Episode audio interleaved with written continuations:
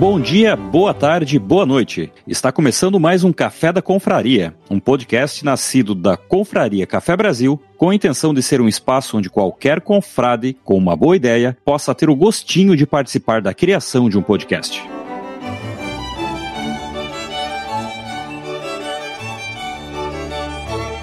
O que é um clássico e por que lê-lo? Quais as facetas que definem um clássico?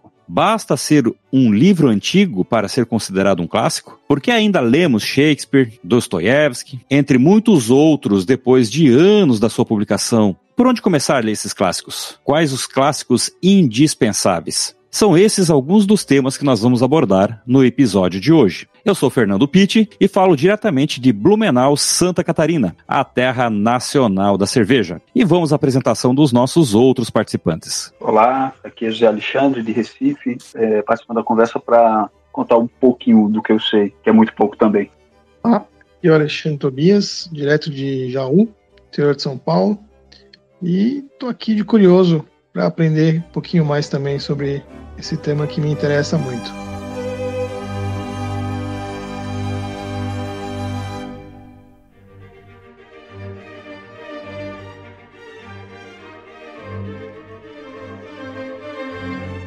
Então, quando a gente fala em clássicos, né, é, já vem na cabeça, né, tanto filmes quanto livros, né, então clássicos. Alexandre, o que que são clássicos? Por que, que a gente pode considerar um filme, por exemplo, ou uma obra como um clássico? Bom, você pode encontrar trocentas definições do que explica o que pode classificar uma coisa como clássico ou não. Tem Harold Bloom, que escreve livros sobre isso, e outros vários, vários especialistas. Mas se a gente se atém a uma coisa mais simples, que serve pra gente, que é admirador ou simplesmente senta na frente da TV para ver um filme bom, clássico vai ser toda e qualquer história, qualquer obra que conte sobre algo que ou aconteceu no passado, ou ainda ou é uma fantasia completa, mas mesmo assim, aquela coisa poderia ter acontecido daquele jeito e pode se repetir várias vezes no mundo porque aquele problema sempre vai existir, sempre você vai esbarrar com alguém passando por isso, seja você mesmo ou outra pessoa. O mais fantástico que seja uh, enfrentar um colosso gigantesco, o que você está vendo ali é alguém enfrentando um problema e passando por dificuldades. E isso tem em todo canto do mundo, em toda e qualquer época do mundo.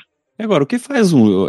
Então, você colocou uma definição aí de de, realmente trazer uma relevância e uma associação com acontecimentos ou mesmo fantasias, né? É isso que faz, por exemplo, Shakespeare ainda ser lido hoje, Dostoiévski, entre outros, ainda, ainda fazerem parte aí da, das bibliotecas da maioria das, das pessoas? Eu acredito que sim. Eu leio tais obras por conta justamente disso. Shakespeare, por exemplo, as histórias que ele contou, o jeito que ele mostra aquelas situações, ensina muito mais como funciona a cabeça da gente passando por aquelas coisas do que a, os problemas em si, onde aconteceu. Vamos lá, Hamlet. Hamlet, em resumo, em síntese, é, é o seguinte: o, o filho descobre que o pai foi morto porque o padrasto dele queria casar com a mãe. O problema existe, essas coisas acontecem. O fantasma é secundário. Toda aquela confusão e tragédia final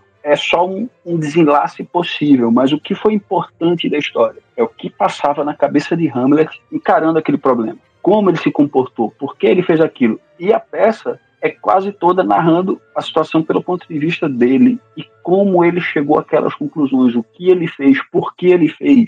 É, desde aquele ser ou não ser, eis a questão, que é ele perguntando, pô, de que adianta eu resolver esse problema ou não? Ou, se eu não me engano, aí eu tô falando de, de cabeça, quando ele tem uma discussão com a mãe e ele fala é, vaidade teu nome é mulher, porque ele, naquele momento ele tá vendo o seguinte, essa mulher que mesmo sendo minha mãe, alguém que eu amo, tá preocupada com coisas triviais, com coisas não... Ou seja, ele não está dizendo que toda mulher é assim, mas ele destaca esse ponto de que as pessoas podem sucumbir à vaidade. Como do outro lado tem a Ofélia. A Ofélia que se é, ama Hamlet tenta ajudá-lo dentro do possível, do que ela diz, olha, você tá maluco, cara, você tá mal com alguma coisa, eu tô aqui, eu quero te ajudar porque eu gosto de você. Mas só que o Hamlet percebe isso e diz, não, não me interessa porque tem uma coisa mais séria para resolver, que é o suposto crime da morte do meu pai. E por ignorar as aten a atenção e a dedicação de Ofélia, o que é que, a, o que acontece com ela? Ela enlouquece e morre, porque não teve aquele amor correspondido de alguém que ela achava que merecia, e mesmo assim, pela sua loucura, terminou afastando todos os outros matando alguém que ele gostava. O clássico é, é o que a gente fala, ele não envelhece, né? Você pode pegar Exato. essa história e trazer a história para um contexto atual se é na época do história era a cavalo, o cara agora está numa cidade com metrô e carro. Você pode trazer para qualquer época que vai, o contexto não muda.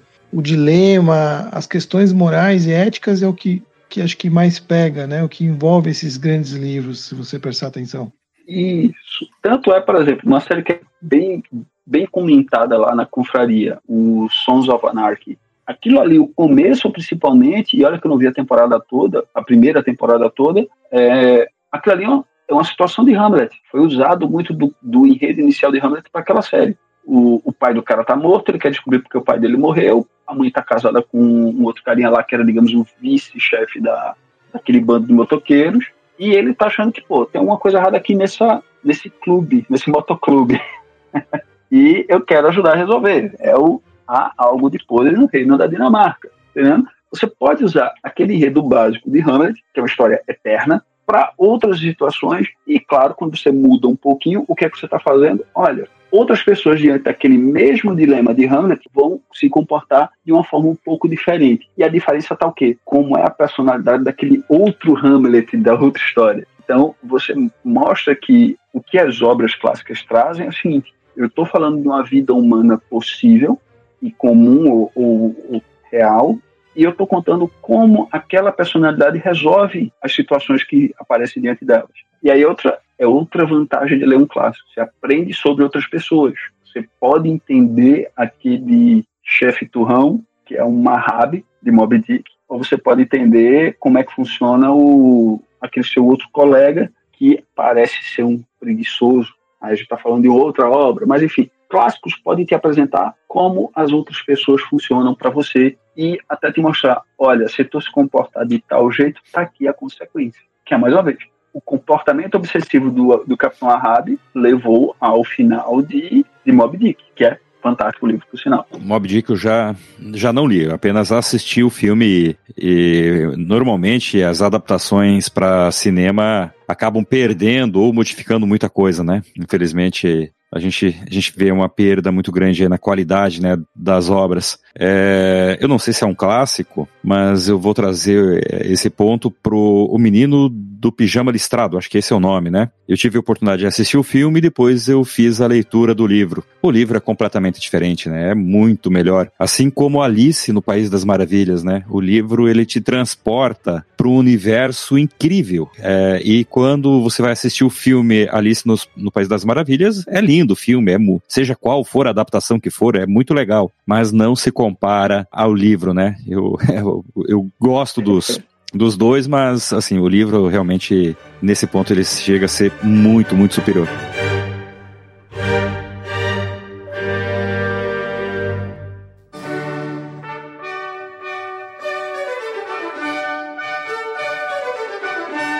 E na opinião de vocês, é, essa adaptação para o cinema, muitas vezes, inclusive, mudando a história. Eu estou aqui até por indicação do Alexandre, eu estou assistindo um seriado, dentro da medida do possível, quando eu tenho acesso à TV, né? Que as crianças não estão lá. Por indicação do Alexandre, eu comecei a ler também, paralelamente, O Homem do Castelo Alto, que diz que tem desfechos completamente diferentes, né, Alexandre? Agora, na opinião de vocês, por que essas adaptações para o cinema, elas mudam em relação ao livro? Por uma questão de, até de, de ampliar o público que eles querem. Então, às vezes o final original não é o que agradaria a maior parte do público. Então acho que tem umas concessões aí muitas vezes que eles fazem. E o livro, o livro permite que você use a sua imaginação, né? Então acho que é o que você falou, o potencial de enriquecimento é muito maior, né? Você tem uma liberdade maior, né? Tem um livro, um livro-filme, que também foram escritos paralelamente, mas acho que os desfechos finais são diferentes. Acho não, são diferentes, porque eu acabei lendo os dois também, lendo e assistindo, que é 2001 Odisseia no Espaço, né? Eles também foram escritos, se eu não me engano, foi na, no final dos anos 68, acho que foi isso, né? E que também tra foram escritos tanto o roteiro para o filme quanto do livro, paralelos, mas ao final chegam em resultados um pouquinho diferentes, né?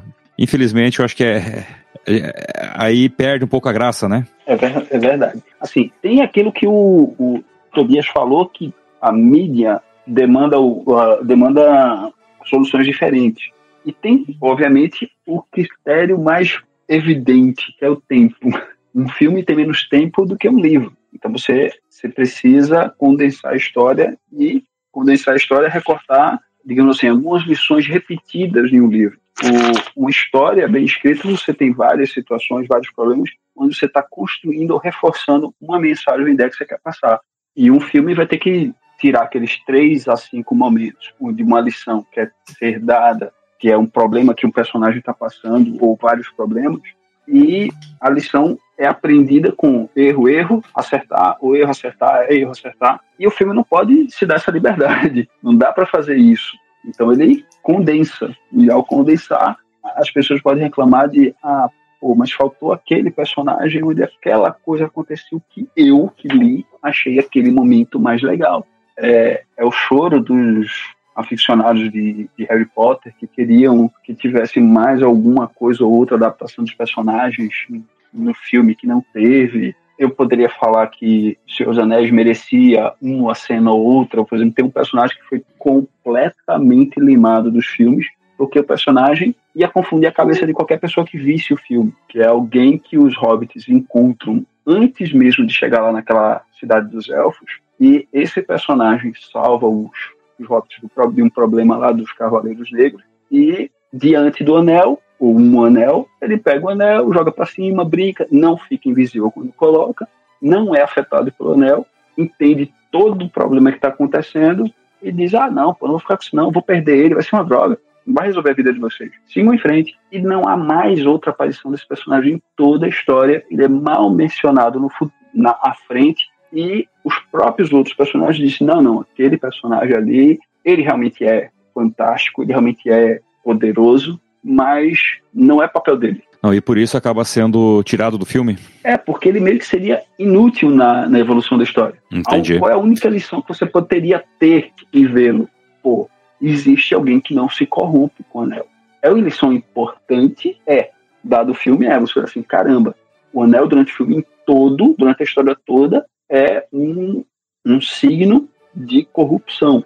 Muitos diante perto dele se corrompem e querem ter para si. Fala direto. Isso acontece com Boromir, acontece com Denethor, Saruman nem se fala. Pronto, uma coisa que acontece com Saruman no livro que não ia prestar no filme, ia ficar cafona.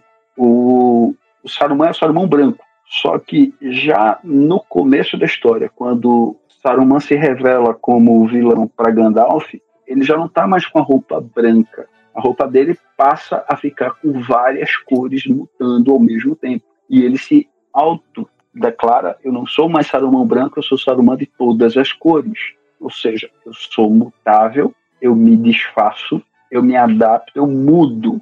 E Gandalf depois se torna um branco, porque as situações pela qual ele passa, ele termina se tornando o que Saruman deveria ter sido naquele mundo. Enquanto Saruman decai, vai para todas as cores, ou seja, perde a identidade. Gandalf, que era o cinzento, se purifica pelo sacrifício lá do Balrog e se torna o branco. Mas imagina na cena do filme a roupa do Saruman mudando de cor toda hora. Ia ficar cafona pra cacete.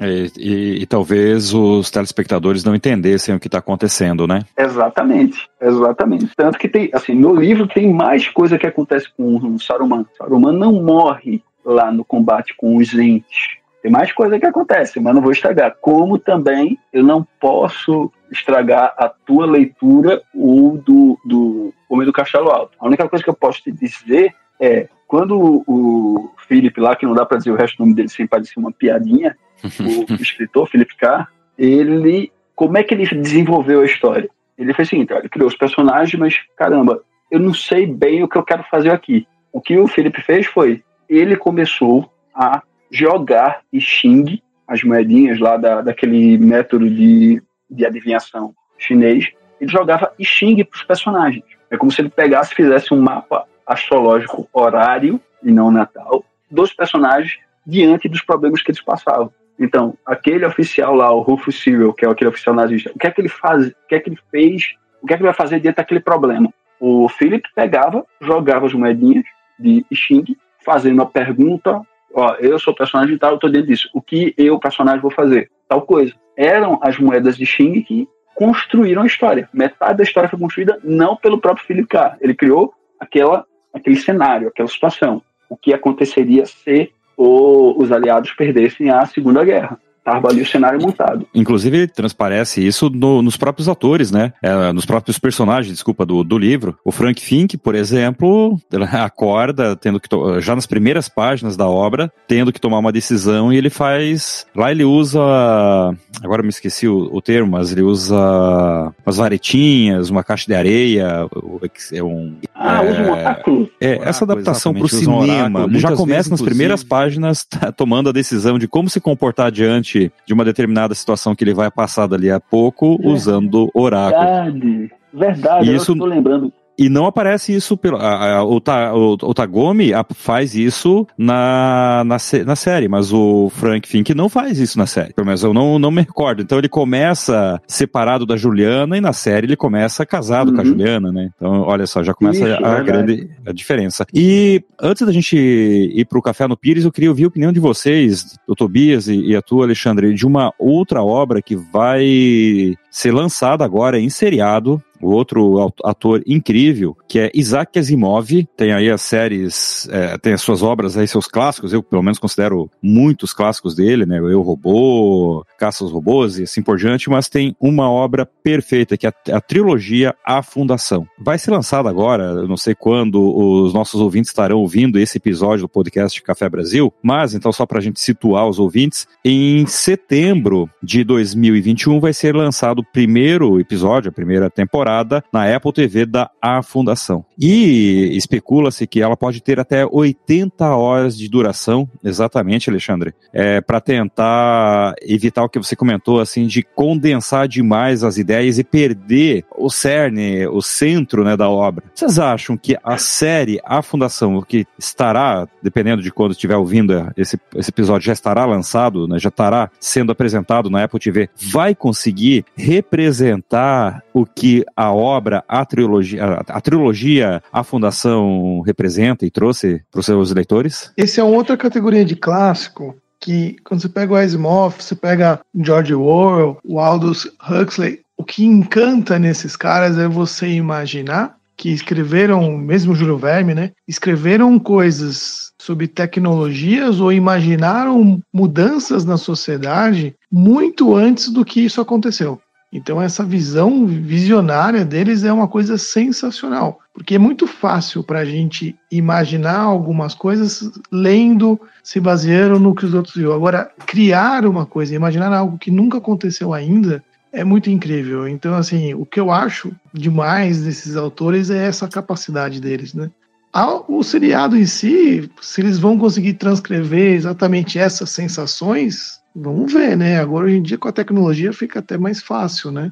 Mas eu acho que o livro ainda é legal nesse ponto, porque é demais você ler as palavras, você vê a forma como o cara escreveu, e você precisa do contexto, você precisa se, se jogar lá para a época que o cara escreveu e imaginar que o cara não tinha aquilo presente. Isso é muito bom, isso é muito legal. É, isso que você está falando é sensacional, Tobias, porque essa é a incomparável vantagem de qualquer obra escrita. Você que está lendo é instigado, mas não forçado, é instigado a imaginar aquela cena. Alguém descreveu um cenário específico e colocou figuras ou objetos ali e deixou para você, leitor, criar aquela coisa, imaginar aquelas coisas. Não tem como você não fazê-lo. Por exemplo, eu estava lendo lá O Senhor dos Anéis, em 1995 ou 96, E para eu imaginar os personagens, eu estava lá imaginando, usando várias outras figuras que não estavam ali. Eu estava vendo, lendo sobre o Aragorn lá, e que figura eu criei na minha cabeça? Ora, eu peguei um personagem mega coadjuvante de uma revista em quadrinho dos X-Men e peguei aquela figura, que era uma pessoa idosa vestida de trapos, mas mesmo assim com vigor, e coloquei lá, no lugar do Aragorn. Aí você vai dizer, pô, mas no filme parecia um cara de 30 anos. Então, Aragorn em Senhor dos Anéis, aquele personagem ali com aquela aparência, tanto que isso aparece na, na, no corte do diretor, que o filme, cada filme tem de, de 3 e meia, 4 horas, o personagem fala, não, eu tenho 89 anos. Aquele personagem daquele jeito que parece para você, que está vendo o filme, ter 30 e poucos, na verdade tem 89, porque ele é um descendente dos reis de Númenor. Tá entendendo? Quando você lê, eu não coloquei alguém novo que é velho, eu coloquei alguém velho mais vigoroso, porque o personagem era majestático desde o começo da história. Você não consegue imaginar reis novos. Você geralmente imagina reis pessoas ou da meia, assim, meia idade, 40 e pouco, 50 ou mais velhos. Poucas vezes você é, vê um personagem contando, ó, tá aqui um rei novo, um rei moleque. Geralmente o rei moleque é o imprudente que a história torna é, capaz ou à altura do título que tem. Naquele caso, não. Pô, o cara tá ali, pô, o cara resolve um bocado de coisa, o cara sabe medicina, ajuda, não sei o que mais, pô, esse cara é velho é velho, não tem como não sê-lo. Para ser, para honrar aquela sabedoria, o personagem envelheceu. A gente, pessoas velhas na nossa cabeça, tem cabelinho branco, tal, tal, tal. Foi isso que aconteceu. E amarrando, voltando para outro ponto que o Tobias falou, que é aquela história de Asimov e vários outros, criaram, Júlio Verne, criaram coisas que não existiam antes do tempo dele, eu acredito que eles conduziram a nossa imaginação para criar tais coisas. Verne imaginou o Nautilus e na cabeça dele a eletricidade ali para fazer o, o navio, o, o submarino funcionar. Como não me interessa. A eletricidade era uma novidade fascinante no final do século XIX, e ele disse: a eletricidade vai fazer esse navio funcionar. Os sub, porque o submarino funcionar. Os submarinos que já existiam de maneira muito canhestra foram, pô, se Verne imaginou que é possível, e ele faz uma capa de cientificismo na história, imaginou que pode fazer um submarino movido a eletricidade, vamos lá, vamos dar um jeito, vamos testar, vamos imaginar alguma coisa que funcione. Como da mesma forma a série Star Trek, ou Jornal nas Estrelas, imaginou o telefone celular. E o pessoal da Motorola fala, quando eles fizeram aquele telefonezinho lá, o StarTAC de flipzinho, eles queriam chamar o modelo não de StarTAC, mas de Star Trek, porque os próprios engenheiros que montaram e criaram aquele telefone celular, eles se inspiraram no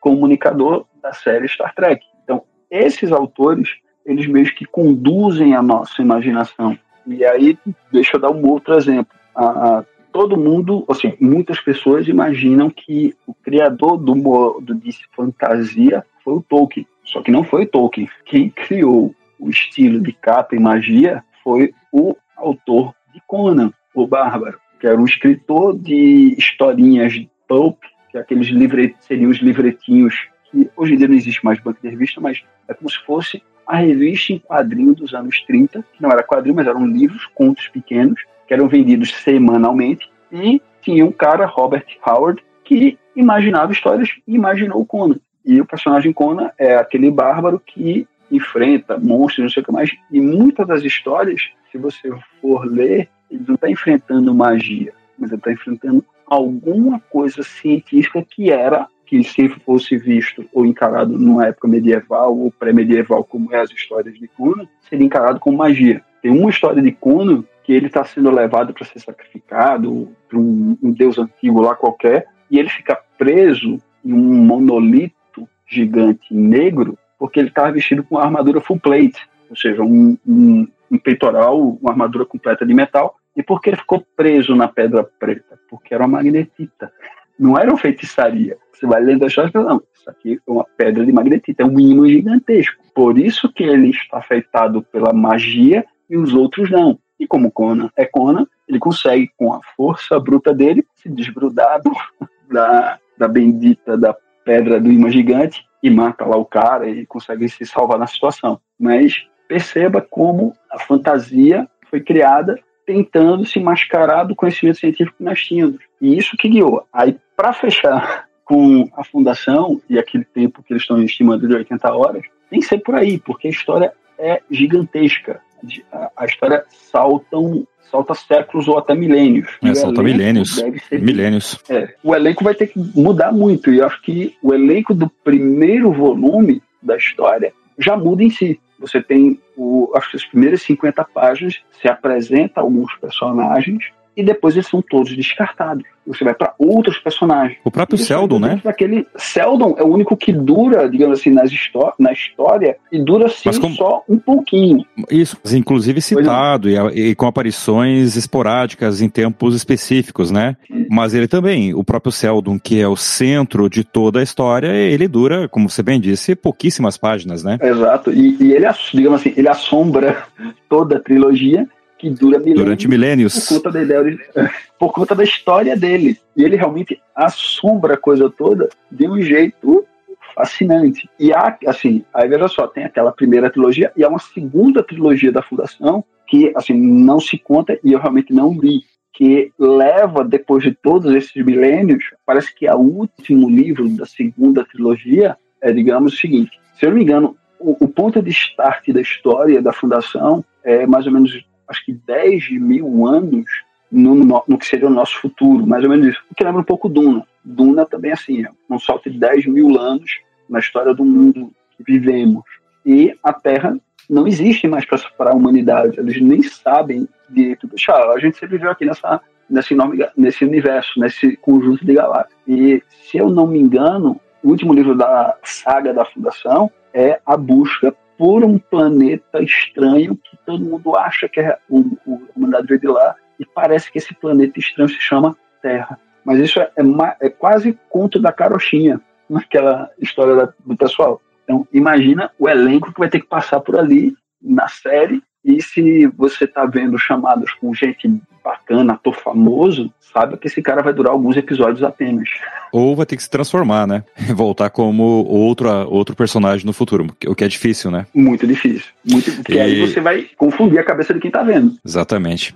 E como tanto o Tobias quanto você, Alexandre, comentaram, eu tenho minhas dúvidas ainda, eu já escrevi sobre isso, já falei sobre isso. Eu tenho é, até alguns autores, como Júlio Verne, Orwell, Huxley, entre outros, né? O Asimov também, é, que eu muitas vezes eu digo que eles escrevem lembranças do futuro, porque é isso, né? O que ele, eles escrevem vem acontecer de, é, ou é copiado, que também é uma, é uma situação que acontece, mas eles escrevem como se eles tivessem vivido o futuro, né? Então realmente eles fazem a lembrança do futuro. E antes da gente ir para o próximo bloco e já entrar em outras discussões sobre os clássicos, agora é hora da pausa para o café no Pires. Aqui vai o pitaco de Luciano Pires.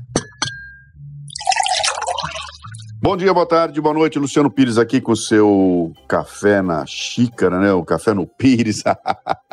Mais um deles. E o tema daqui é, é muito bom, cara. Essa história de como ler os clássicos. E eu tenho aquela tese que eu sempre falo nos programas, em todo lugar, que não importa qual é o problema com que você está lidando. Um, alguém já pensou nesse assunto 3 mil anos lá atrás. Teve um grego lá atrás que já pensou no assunto, que já discutiu o assunto, que já levou adiante, e a humanidade vem ao longo do tempo é, é, rediscutindo esses assuntos todos. Né? Então, a cada momento que a gente passa na história da humanidade, tem um acúmulo de conhecimento que, desde que os homens inventaram a, a prensa tipográfica, passaram a ser registrados, né? E são registrados exatamente nesses clássicos, que, que acabam resumindo como é o pensamento humano, mas mais que isso, né? mais do que a questão do pensamento tecnológico, das invenções, tem ali uma reserva moral. Né? A gente eh, tem marcado na história como é que a humanidade evoluiu nas questões morais, como é que os valores, os princípios são todos eles é, é, é tratados como algo de primeiro plano ao longo do tempo. Muito disso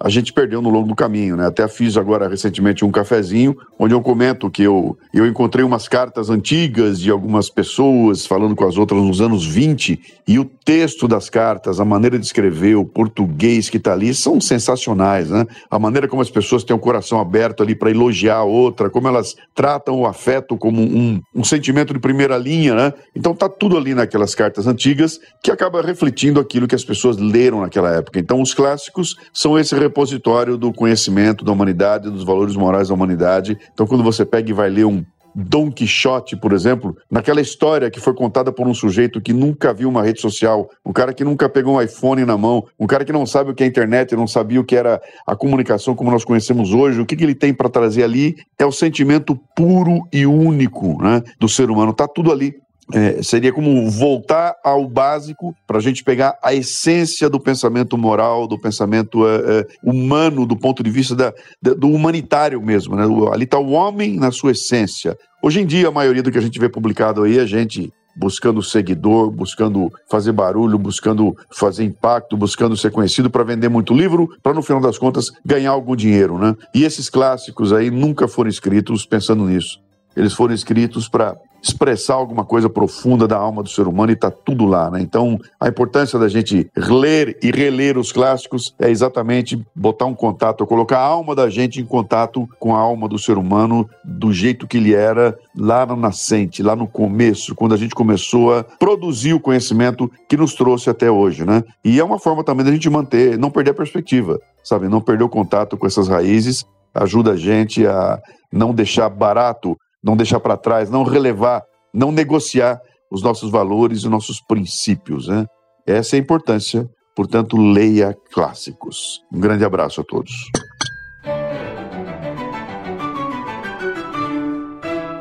Acabou de chegar aqui na sala de bate-papo Fernanda Joyce, que também veio participar aqui da gravação do podcast sobre os clássicos. E ela já chega com uma pergunta. Oi, Fernanda, qual a sua pergunta sobre clássicos? Ei, Fernando. Alexandre, me esclarece uma dúvida aqui. Como se dá esse início da leitura pelos clássicos? Porque às vezes é muito mais fácil você seguir a lista dos mais vendidos e comprar um daqueles livros ali, best-sellers. E, e como que se dá o início da leitura dos clássicos? Por onde começar? Aí a coisa meio que é até bobo, mas você começa pelo que você gosta. Tem tanto clássico de tanta coisa que você pode começar pelo que você vai gostar e não necessariamente vai ser o primeiro clássico que você vai ler. E aí vem a dica mais valiosa de todas.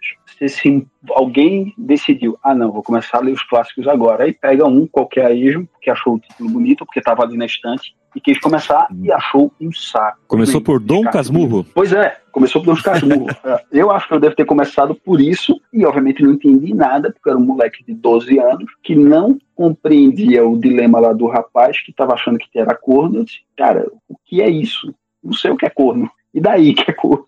Então, eu não entendi o problema dele. Não estava passando por aquele dilema. Então, o livro era inútil para mim. E é o certo deveria ter sido: joga pro canto e deixa para lá e pega alguma outra coisa que te chame a atenção, alguma coisa que te instigue a querer ler. O que eu acho mais fácil de instigar para ler é a história de detetive. Foi a que eu, assim, acho que foi quando eu comecei a largar os livros de pseudo-esoterismo, que foi por onde eu comecei a ler, criar gosto para leitura. Acho que os primeiros livros que eu comprei para mim era livro de um, um inglês que resolveu viajar para o Egito e depois o outro que ele escreveu viajando para a Índia passando por lugares místicos. Ah, eu entrei na tumba do faraó, da pirâmide, não sei o que mais. Caramba, isso é fantástico. Tinha uma coisa secreta, secreta ali, pura baboseira. Mas era o que eu gostava, era o que me interessava. Até que calhou de cair na mão, pra, na minha mão, dois livretinhos.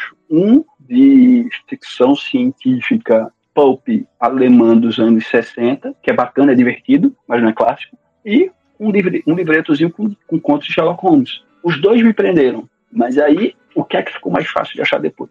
Mais livros do Conan Doyle sobre Sherlock Holmes. E o que é que aquele livro estava ensinando? Método de raciocínio. Você nem percebe. Você se instiga, você está lendo, você assim, porra, legal, vou pensar igual Sherlock Holmes resolver as coisas. Vou ficar olhando para a lapela do terno de todo mundo para procurar uma manchinha para deduzir alguma coisa. Assim, a brincadeira pode ser essa, mas o que é que você está forçando o moleque a fazer, ou a garota a fazer? prestar atenção em detalhes, a pensar com certa ordem e não inventar do nada que é tal coisa. Ah, não, você é chato. Não, não, veja só. Por conta dessa atitude, dessa atitude, você é chato. É um pouco de implicância adolescente? É, mas perceba que a, o moleque, por ter lido Sherlock Holmes, querendo imitá-lo, aprendeu a pensar com mais organização. Essa é a vantagem. Esse é o truque. Ah, mas eu também não tenho um saco para livro chato.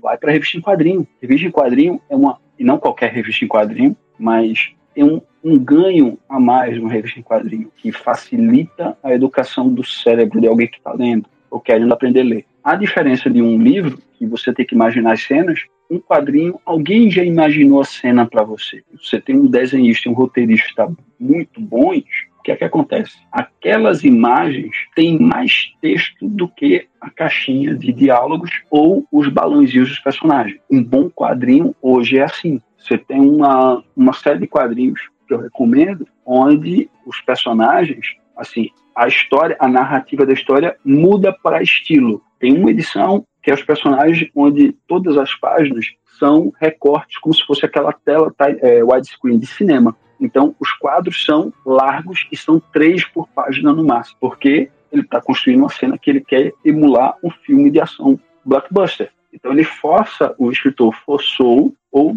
pediu do desenhista, exigiu que ele desenhasse cenas com mais elementos que criasse sensação de movimento e, mesmo assim, com pouco diálogo, explicasse uma história. O cara até brinca no texto, e aí pronto, aí onde entra outro problema importante em um, um clássico a tradução. Nessa história específica, o, a situação fantástica ela meio que se resolve e um fantasma fala para os personagens que estão ali diante, personagens reais em, nessa ficção. Ele diz o seguinte: olha, não existe vida após a morte, existem apenas nós. Onde ele fala em inglês, just us. Só que just us, apenas nós, lembra muito justice e se encaixa na história. Então, o roteirista, consciente disso, brincou com esse probleminha da história, onde o fantasma fala, onde ele já está meio que desaparecendo, ou seja, já está deixando de ser bem visto e bem ouvido. O Just Us pode ser entendido como Justice e as duas palavras se encaixam. Não como a mesma resposta, mas mudando a história. É um fantasma que diz: não existe pós-vida, eu estava aqui cumprindo uma punição uma vez de cumprida, eu estou deixando de existir, just us, ou eu continuei porque eu precisava fazer justiça do crime que cometeu comigo. Então só resta a justiça, ou só nos resta, só nós, só existe esse mundo. Então você, o, o final de uma revista em quadrinho apresentou esse final dúbio que está na mão do leitor perceber isso. O personagem na história dá a dica para o leitor tapado de dizer Peraí, ele falou just us ou justice? Aí, claro, o cara corrigiu, ah, acho que foi just us, apenas nós. Mas mesmo assim, o, o, o, autor precisou dar um tapinha na cabeça lá, um, um pedala no moleque, no leitor, para perceber, olha, existem duas possibilidades aqui, reflita. Coleção Galume é uma alternativa também para começar a leitura? Acho que todos nós passamos, passamos por isso na escola, né? E era muito melhor que Dom Casmurro. Muito melhor Droga que Dom Casmurro. é, Droga da Obediência, é, Menino Sem Pátria. Tem um outro lá, que é também dessa grupo, do grupinho lá, que é Os Caras, com K, que são é aquela coisa, é meio que uma emulação de, da turma do Scooby-Doo. São moleques investigando coisas. E eu, pronto, uma coisa que eu não esqueci, foi, acho que foi exatamente o Droga da Obediência, ou foi outra história que eu li, onde os personagens ficam procurando um suposto traficante de drogas, cujo nome é Mike Sierra Bravo. Só que não existe essa pessoa. Mike Sierra Bravo é a vocalização do código Morse. MSB, Mike Sierra Bravo. PT MSB. Era, no caso, eles falavam Papa Tango, Mike Serra Bravo. Era o nome do avião que transportava as drogas. Não era uma pessoa. Era o código de classificação de um monoplano ou de um biplano, que era PT MSB. Papa Tango, Mike Sierra Bravo. Você só aprende isso se você lê o livro lá dos carinhas, lá da, da coleção Vagalume, e se instiga a entender por que Mike Serra Bravo é uma codificação Morse. Tá ali, o personagem no final diz, ah, isso é código Morse. Se você está instigado e curioso, você vai lá no enciclopédia ou vai no Google hoje em dia e vê como é que são as palavras no código Morse, no código militar. Você aprende isso e pode brincar com isso e, e emular e repetir na sua brincadeira de criança. E foi o que coleção Vagalume que te trouxe. Exatamente, né? Era muito mais fácil de ler, né? Eu também acho que esse é um ponto principal, né, da coleção Vagalume. E ela prendia a atenção, né? Eu, eu lembro que quando nós tínhamos, nós éramos obrigados, e, e, talvez seja esse o motivo pelo qual até hoje, eu confesso que até hoje eu não li Dom Casmurro ainda. Comecei várias vezes, mas nunca terminei. E aí coleção Vagalume você lia em, em poucas passadas, né? É pela, por ser algo mais próximo, uma leitura mais fácil e trazia todo um contexto bem, bem interessante, né? E, e por falar em coleção Vagalume, Dom Casmurro, tanto Tobias quanto você, Alexandre, Fernanda, é, nós falamos até agora aí de vários clássicos, mas clássicos internacionais, né? Asimov, Júlio Verne, é, Shakespeare, entre outros. E nos nacionais, é, quem vocês citariam hoje como autores de clássicos nacionais? Eu começo por um, talvez até vou roubar uh, já a resposta de vocês. Né? Se quiserem repetir, fiquem à vontade. Mas Érico Veríssimo. É... Maldito. Então, acho que. Cara, sacanagem, hein? O tempo e o vento. o tempo e o vento. Se aprende sobre o Brasil, é uma coisa linda, né? Olhai os lírios do campo. Esse, é isso que eu ia citar. Já que me foi tirado o Érico Veríssimo, até outra obra que citar, que era o Olhar os Lírios, o, eu ia lembrar de João Cabral de Melo Neto, que é mais poeta. Mas ele fez um, um, um poema específico que foi o Morte e Vida Severina, que é um alto de Natal. E meio que relata assim, um cenário possível de retirantes da seca. E o jeito que ele conta naquele poema toda a história é algo valoroso e merece ser lido, independente de qualquer qualquer pessoa que queira fazer aquela leitura revolucionária, tá vendo o opressor, não sei o que mais, ignora isso. Tanto que todo o cenário, digamos assim, construído durante todo o poema, que poderia ser dito, olha aí, opressores e tudo mais, o final do poema são os retirantes numa favela aqui do, do Recife, do centro do Recife, num lugar paupérrimo, mas eles estão ali encantados celebrando o nascimento do bebê, o que faz o poema todo ser um alto de Natal.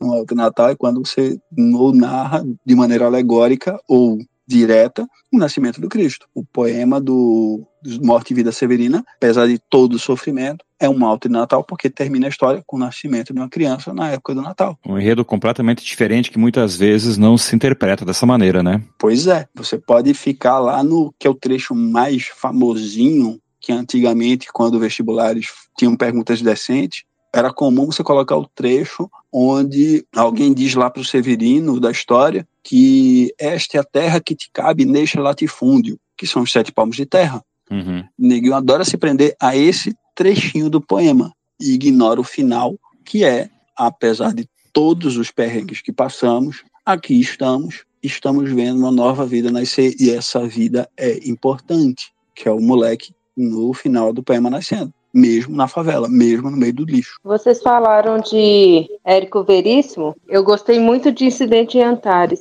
mas agora eu me peguei pensando, e vou falar de Guimarães Rosa, mineiro como eu, é, apesar de ter sido lida ou obrigada, né, porque era preparação para o vestibular e tudo, eu acho uma, é uma forma de escrita, eu acho um pouco complexa ainda de ler, então não é uma recomendação assim para a primeira leitura, para quem nunca leu os clássicos, mas é, é importante conhecer. É Manuel Zão Miguelin, é um livro um pouco menor do que outros, como Grande Sertão, mas é muito bom. José de Alencar também, né? Outro autor muito bom. Eu gostava muito dele também na, na época da, do ensino médio, porque suas histórias também eram histórias, histórias fáceis de entender, né? De ler. O Alencar é do. Como é que se diz? Iracema? Iracema. Caramba, tu conseguiu gostar daqui. ele consegue ser mais descritivo chato que o Tolkien nas histórias dele.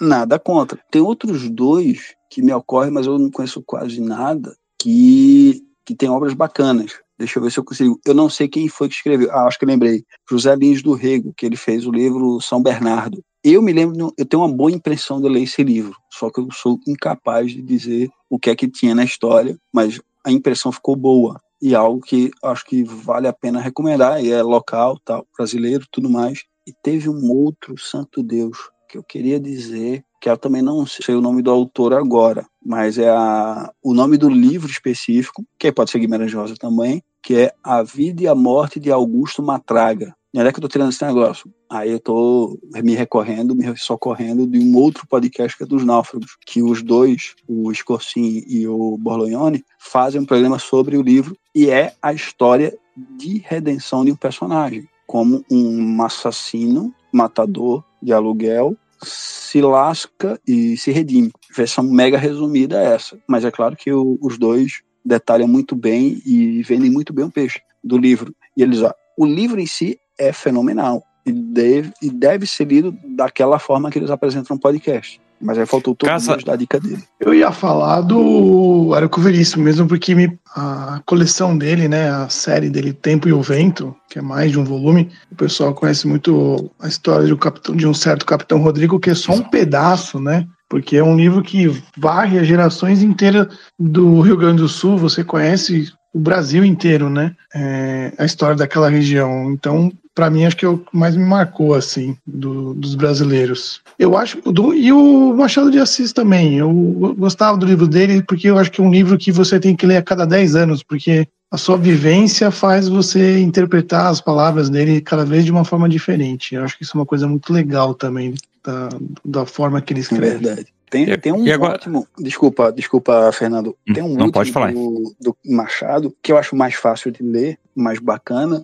que é o Memórias Póstumas. Memórias Póstumas de Brás Cubas é muito mais legal e fácil de ler do que o, o Dom Casmurro. E tem coisas, pontos, assim, para mim, inesquecíveis. A superficialidade do Brás Cubas é ótima para meio que passar na cara da gente como a gente pode ser superficial. Que tem uma cena lá que ele vê uma menina lá que ele, pô, a menina é bonitinha, gatinha mesmo, bacana, mas ela é coxa. Aí ele fica criando um mega dilema, mostrando que seguinte, pô, mas se ela é muito bonita, se ela é gata, por que ela é coxa? E já que ela é coxa, por que ela ficou gata? Que sacanagem é essa? Você vê a superficialidade do personagem bem escrita pelo Machado, uma situação ridícula dessa. Que não é, e aí nós temos um outro ponto, né? Acho que o Alexandre deu a deixa aqui para a gente entrar num assunto polêmico, e aí a gente já se encaminha também pro, pro final do nosso episódio. Você vê, ó, a- quando ele fala que a, a mulher é coxa, ele tá embutindo aí um certo preconceito muito forte, o que, se nós olharmos com os filtros de hoje, é algo errado, né? Mas a gente tem que lembrar que ele escreveu esse livro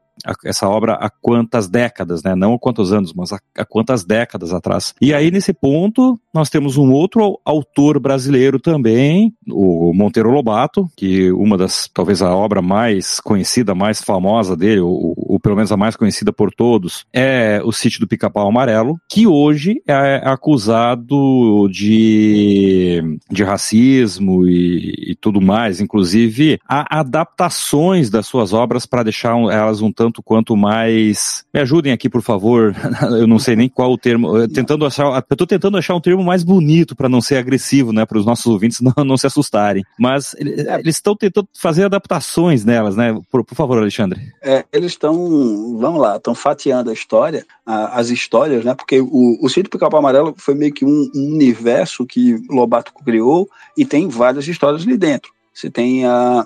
Eu, não, me- eu, eu vou errar no começo o nome, como eu errei do, do outro lado, uma traga. Eu acho que é Narrações de Narizinho, ou Reflexões de. Narizinho. Reinações, Reinações. de Narizinho. Isso, eu sou porque. fã de Monteiro Lobato e eu tenho uma coleção de quando eu era pequena. Então, vou colocar aí uns 30 anos. Está lá na casa da mamãe, mas nós temos essa coleção que eu amo de paixão. como eu estava falando lá do, do que o Monteiro Lobato te apresentou, o Fernando ia apresentar para qualquer um que lê. Ele apresentou um outro universo de coisas que eram completamente estranhas e desconhecidas. Mitologia grega foi apresentada para você ou para o leitor com a historinha lá do, do Minotauro. Tem toda a outra parte da, digamos assim, da, do folclore nacional que está ali com Cuca, é, Saci Pererê. Todo essa todo esse cenário imaginativo foi mantido e é apresentado para crianças, porque o Monteiro Lobato construiu aquelas histórias. Ah, mas ele era racista. Tá, por mais que ele seja racista, escravagista,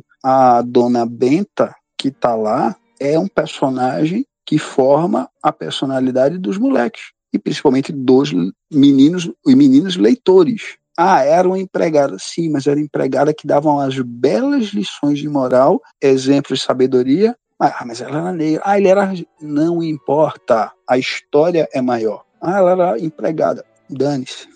O conhecimento está sendo entregue ali para um personagem coerente e real, possível. É isso que é mais importante do que qualquer ideologia do, do autor. E agora, para a gente deixar a polêmica aberta, e até para a gente já dar, deixar deixa aí para um próximo episódio sobre os clássicos. Vocês concordam com a modificação das histórias para tornar elas mais amigáveis é, nos tempos de hoje? De minha parte, nem lascando. Nem lascando, porque qualquer alteração de uma história é você criar outra, completamente diferente, superior ou infinitamente inferior. Que é, por exemplo, teve um tempo atrás que alguém foi pedir dinheiro para o Ministério da Educação para reescrever Machado de Assis para torná-lo acessível para os jovens de hoje. Bom, eu reescrevo Machado de Assis, deixou de ser Machado de Assis, passou a ser eu que reescrevi. Então, ninguém está sendo apresentado a Machado de Assis, está sendo apresentado a mim, que reescrevi. Isso é um absurdo. Eu concordo com o Alexandre e pontuo que a obra, do jeito que ela foi criada,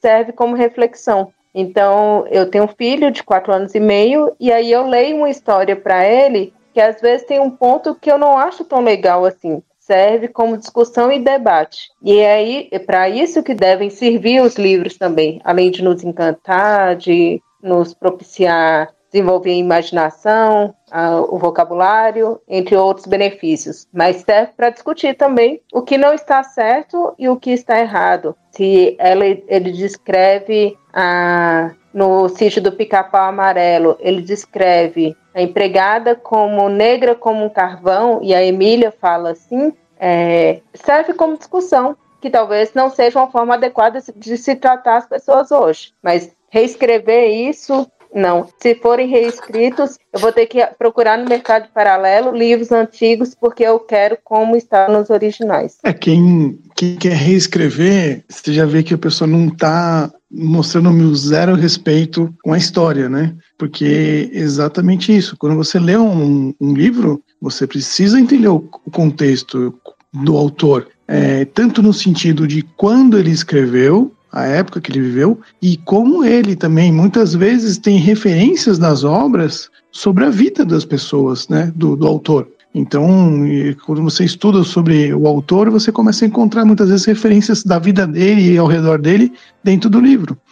Então, não tem como você você mudar essas coisas, você destrói todo o contexto. É mais fácil escrever um outro livro, uma outra história com o contexto atual e, você querendo. É, é, é, como que eu falo, eles não têm a capacidade de fazer uma nova história, então eles pegam uma história antiga e acabam querendo reescrever para os tempos atuais. Eu acho um contrassenso brutal. É uma ofensa ao escritor, é ofensa, é uma ofensa à obra, né? Pois é. Tem aí, para deixar um gancho maior ainda, é, daquela história, reescreva a história, faça uma nova, pegando o mesmo cenário, há quem diga que todas, e todas as narrativas, todas as histórias possíveis e contadas que importam para o Ocidente já foram escritas em um certo conjunto de livros chamado Bíblia. Há todas as histórias possíveis já foram contadas ali, todos os enredos possíveis já foram contados ali. Você só tem readaptações ou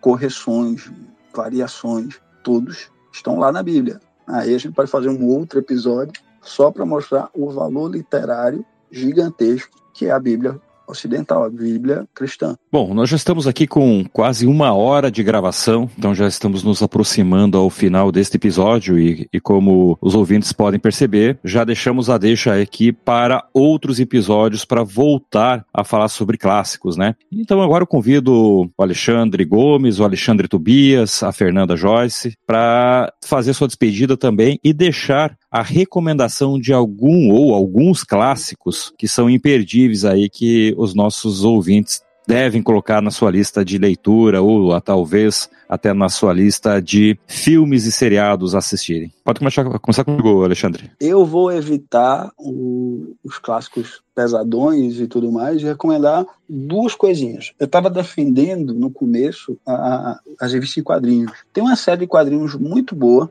que é recheada de referências literárias, ou seja, muita recomendação de livros e histórias dentro da revista de quadrinho, e o enredo em si dá para se encaixar de um clássico, porque ele está te apresentando, olha, a tua imaginação pode te dar este mundo fantástico aqui, que é uma série de quadrinhos chamada Planetary. São poucas edições, 26 edições, 27 no máximo, e você consegue achar na internet facinho para ler, baixar, e você vai ter aquilo que eu falei. Alguém construiu imagens que estão te dizendo muito mais coisas que o texto não apresenta. E livro mesmo, pegando essa, o, essa recente, o recente lançamento que tem da, da série Fundação, tem um livrinho pequeno do Asimov, muito bom. Foi o primeiro livro que eu comprei dele, antes até de à Fundação, que é O Cair da Noite. Leiam. É curtinho, e é o, o enredo básico é o seguinte: imagine um planeta, um mundo onde nunca existiu noite. E eles estão vendo a aproximação, porque a tecnologia desenvolveu, de um eclipse total. Imagine o que acontece na cabeça de uma sociedade inteira que nunca viu a noite, saber que vai chegar um momento na vida deles onde não vai ter sol e todos vão estar nas trevas. É, é sensacional procurem e leiam.